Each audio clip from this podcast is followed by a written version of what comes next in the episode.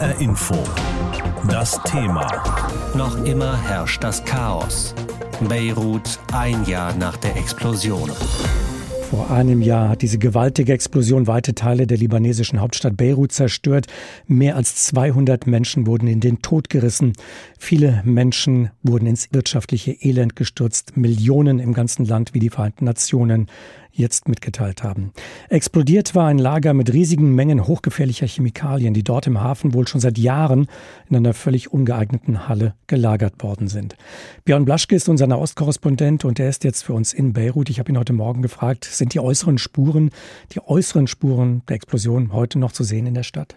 Na, sie sind irgendwie zusammengekehrt. Also wenn man mal in den Hafen guckt, da war ich neulich unterwegs, da sieht man tatsächlich, dass die Trümmer alle noch da sind, aber sie sind zusammengeschoben worden auf relativ hohe Hügel, so Schuttberge halt, also aus denen dann Metall rausragt, Glas, also all das, was da irgendwie kaputt gegangen ist, ist da zusammengeschoben worden. Die Kräne funktionieren nicht wirklich. Also es sind vier von 16, die momentan arbeiten. Die anderen sind immer noch kaputt, gibt keine Ersatzteile beziehungsweise kein Geld für diese Ersatzteile. Und so sieht es auch in den angrenzenden Wohngebieten aus. Also auch da kann man durch die Straßen fahren wieder, ohne dass man Platten gleich kriegt. Aber auch da ist eben vieles zusammengekehrt, beziehungsweise man sieht eben auch den Häusern noch an, was da kaputt gegangen ist. Also die Spuren sind noch ganz klar zu sehen. Über 300.000 Menschen sollen ihre Wohnungen und Häuser verloren haben bei dieser Explosion. Weiß man, ob die heute alle wieder ein festes Dach über dem Kopf haben, ob sie wieder im eigenen Haus, der eigenen Wohnung leben können? Also im eigenen Haus oder in der eigenen Wohnung zum Teil nicht. Viele haben, ich habe mit einigen geredet, immer noch Mietwohnungen oder sind bei Freunden oder Bekannten untergekommen oder Verwandten. Also ich habe mit mehreren Familien geredet, die gerade dabei sind, wieder einzuziehen oder die hoffen, dass sie bis zum Ende des Jahres wieder reinkommen können. Das zieht sich alles hin und das hat mit mehreren Dingen zu tun. Das hat was damit zu tun, dass die meisten selber bezahlen, was sie da wieder aufbauen, was sie sanieren. Und es hat auch was damit zu tun, dass äh, viele Baustoffe gar nicht unbedingt da sind, respektive sehr viel Geld dafür berappt werden muss. Die müssen importiert werden aus dem Ausland und das kostet Geld und Geld ist im Libanon momentan nicht allzu viel vorhanden. Wie sehr ist denn die Stadt, sagen wir mal, in ihrer Seele getroffen worden, die Menschen? Schwer. Also der Libanon hat ja in den vergangenen Jahrzehnten vieles mitgemacht. Ich erinnere nur an den Bürgerkrieg von 1975 bis 1989, 90. Das heißt, 15 Jahre Bürgerkrieg haben die Leute durchgestanden. Sie haben verschiedene Invasionen nochmal mitgemacht. 2006 die Invasion der Israelis nach einem Angriff der Hezbollah. Sie haben einen kleinen Bürgerkrieg erlebt, nochmal 2008. Also viele verschiedene Dinge, die es in diesem Land gegeben hat. Aber die Explosion war dann sozusagen das i-Tüpfelchen oder nochmal so das Sinnbild dafür, was alles schiefgelaufen ist in den vergangenen Jahrzehnten und war letztlich dann auch nochmal eben das i-Tüpfelchen auf einer längst bestehenden Finanz- und Wirtschaftskrise. Und das alles zusammengenommen, das legt über diese Stadt Beirut insbesondere dann doch sowas wie eine Gesamtdepression. Man merkt das nicht unbedingt, wenn man hier abends unterwegs ist. Ja, der Strom fällt aus, weil auch kein Diesel und Benzin bezahlt werden kann von vielen Leuten. Das heißt, es ist vieles dunkel, aber es gibt immer noch offene Kneipen und Bars.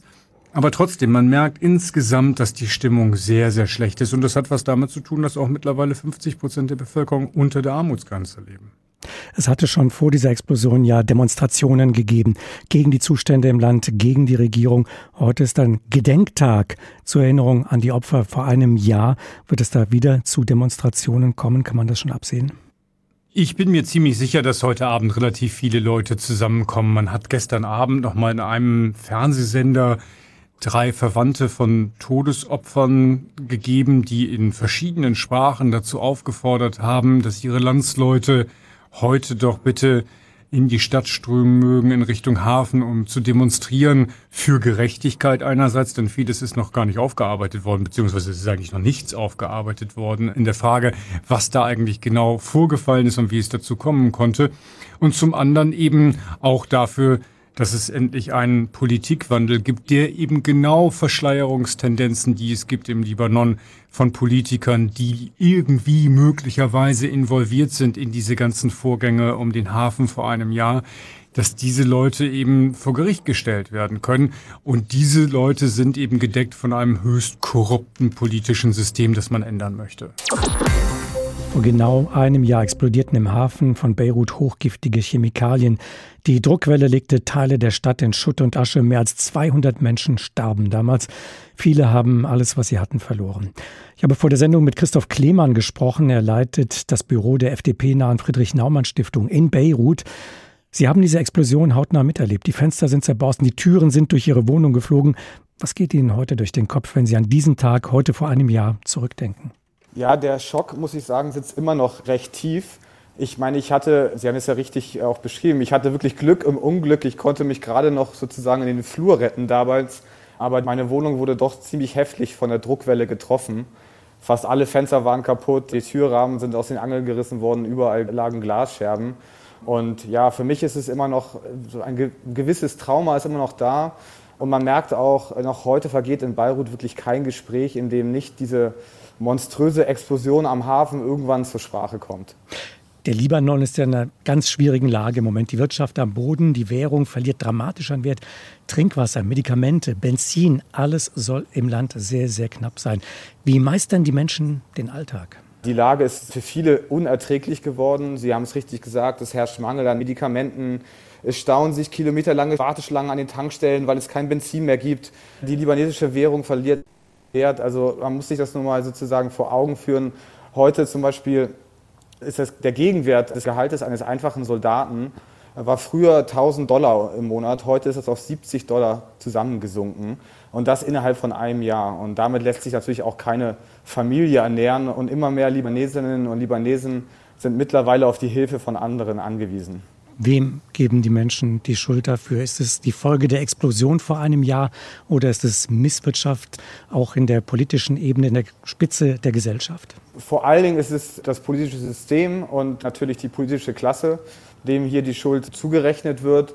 Man darf ja nicht vergessen, dass der Staat hier eigentlich Abstinenz ist. Also es gibt keine öffentliche Gesundheitsversorgung, es gibt keinen öffentlichen Nahverkehr, es gibt eigentlich nichts, was mit öffentlichen Gütern zu tun hat.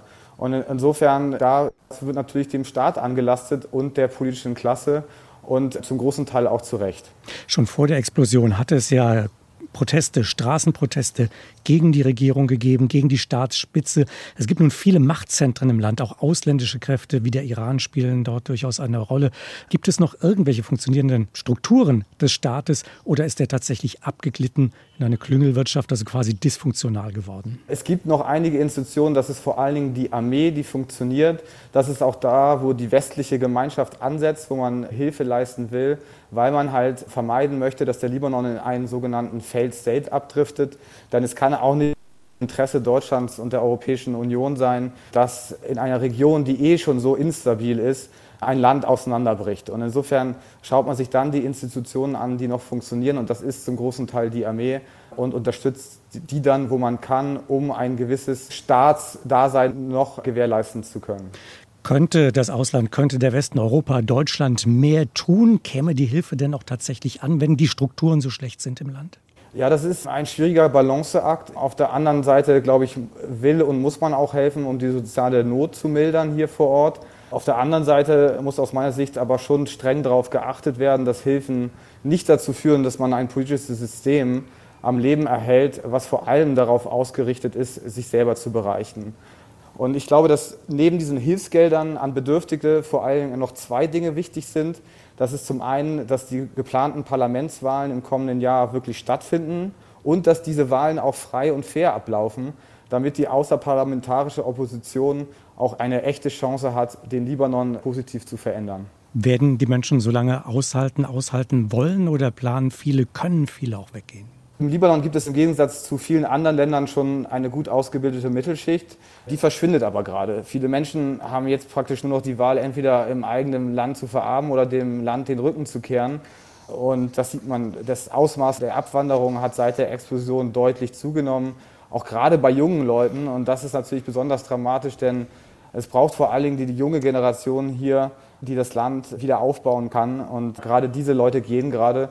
Und das sind vor allen Dingen junge, gut ausgebildete Libanesen. HR Info. Das Thema. Noch immer herrscht das Chaos. Beirut ein Jahr nach der Explosion. Die verheerende Explosion im Beiruter Hafen jährt sich heute zum ersten Mal. Am 4. August des vergangenen Jahres waren im Hafen der libanesischen Hauptstadt hunderte Tonnen Ammoniumnitrat in einem Lagerhaus detoniert.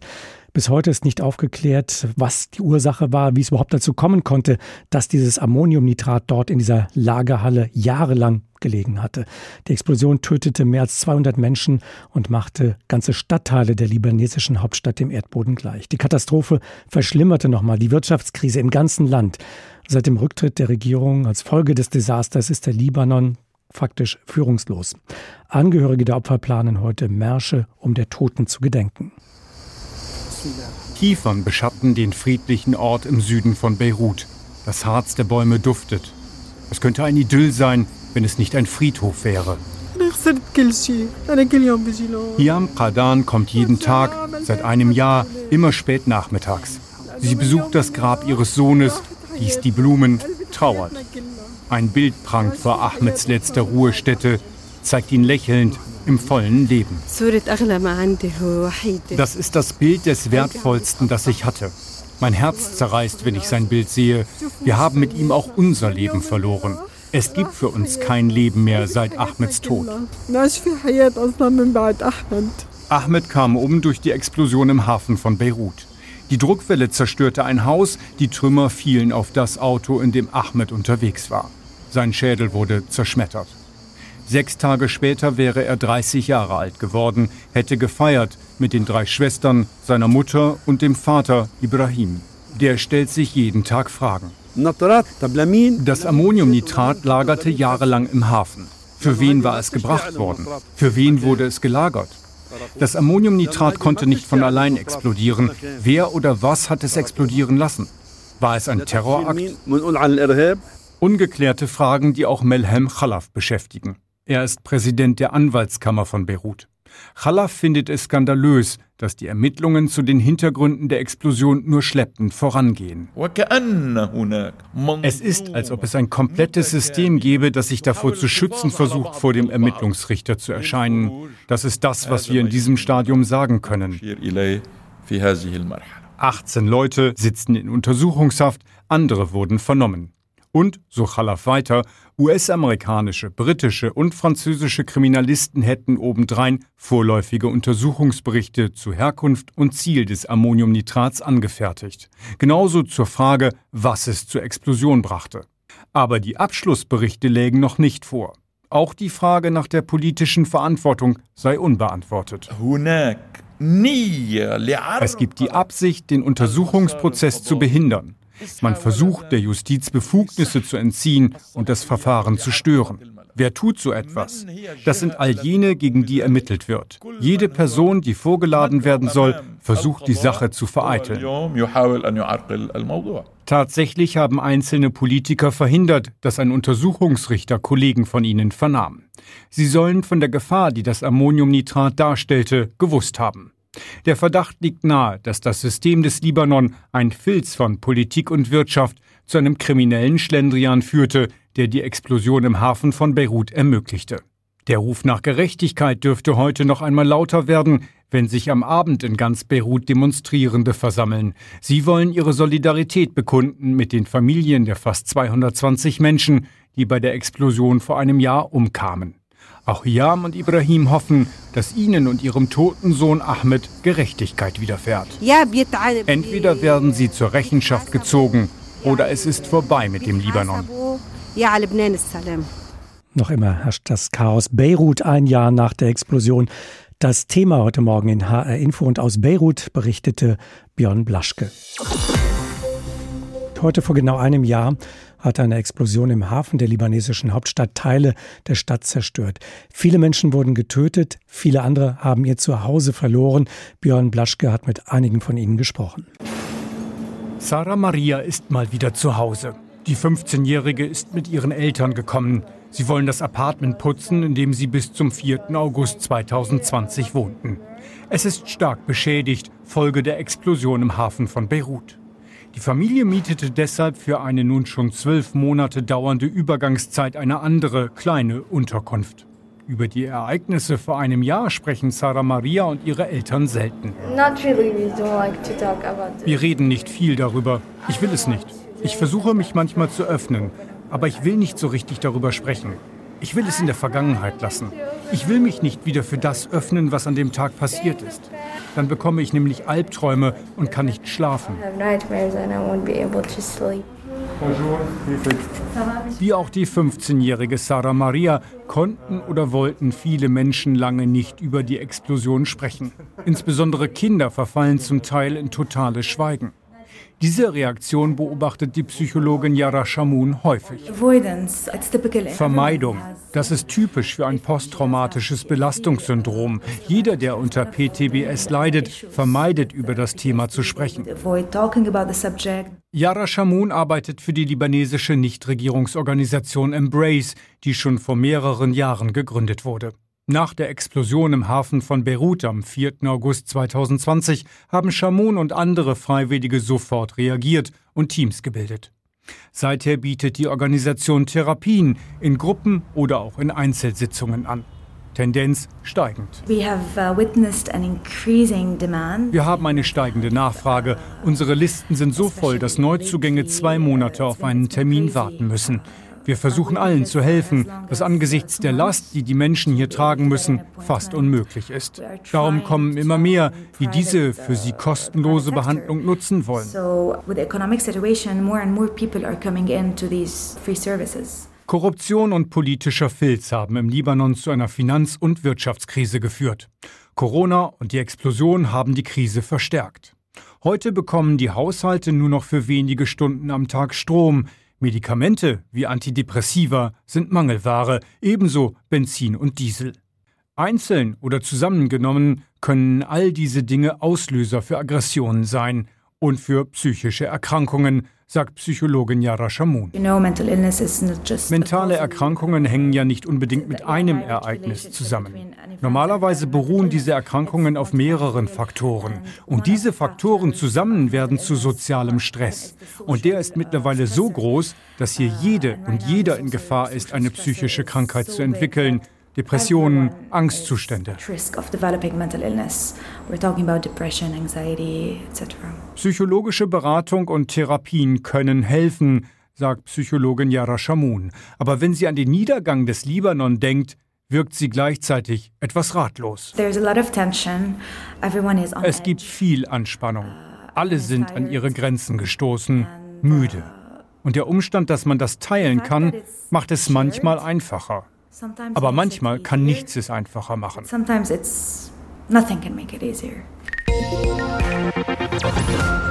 HR Info. Das Thema. Noch immer herrscht das Chaos. Beirut ein Jahr nach der Explosion. Ja, eine gigantische Explosion, die alles veränderte. Beirut, heute vor genau einem Jahr im Hafen liegen hochgiftige Chemikalien in der Luft. Die anschließende Druckwelle reißt alles und auch jeden mit. Ein Anblick wie von einem Atompilz hängt über der Stadt. Mehr als 200 Menschen sterben. Häuser, ganze Straßenzüge, alles wird dem Erdboden regelrecht gleich gemacht. Und bis heute ist dieses Drama noch nicht einmal ansatzweise aufgeklärt. Jinan Osman hat in Beirut studiert, als das Unglück passiert ist. Sie hat insgesamt zwei Jahre in der Stadt gelebt, ist mittlerweile wieder in Frankfurt und war Vorsitzende der Grünen Jugend in Hessen. Ja, die Familie und viele Freunde von ihr wohnen immer noch in Beirut. Ich habe vor der Sendung mit ihr gesprochen, habe sie gefragt, wie es ihrer Familie und ihren Freunden geht und ob es mittlerweile in Beirut überhaupt einen ganz normalen Alltag gibt. Ja, auch ein Jahr nach der Explosion geht es denen leider zusehends schlechter. Die Explosion traf Beirut oder den Libanon im denkbar schlechtmöglichsten Zeitpunkt inmitten der schlimmsten Wirtschaftskrise seit Ende des Bürgerkriegs im Jahr 1990. Und seitdem ist es eigentlich nur noch schlimmer geworden. Also heute hat die Währung mittlerweile um 90 Prozent an Wert verloren.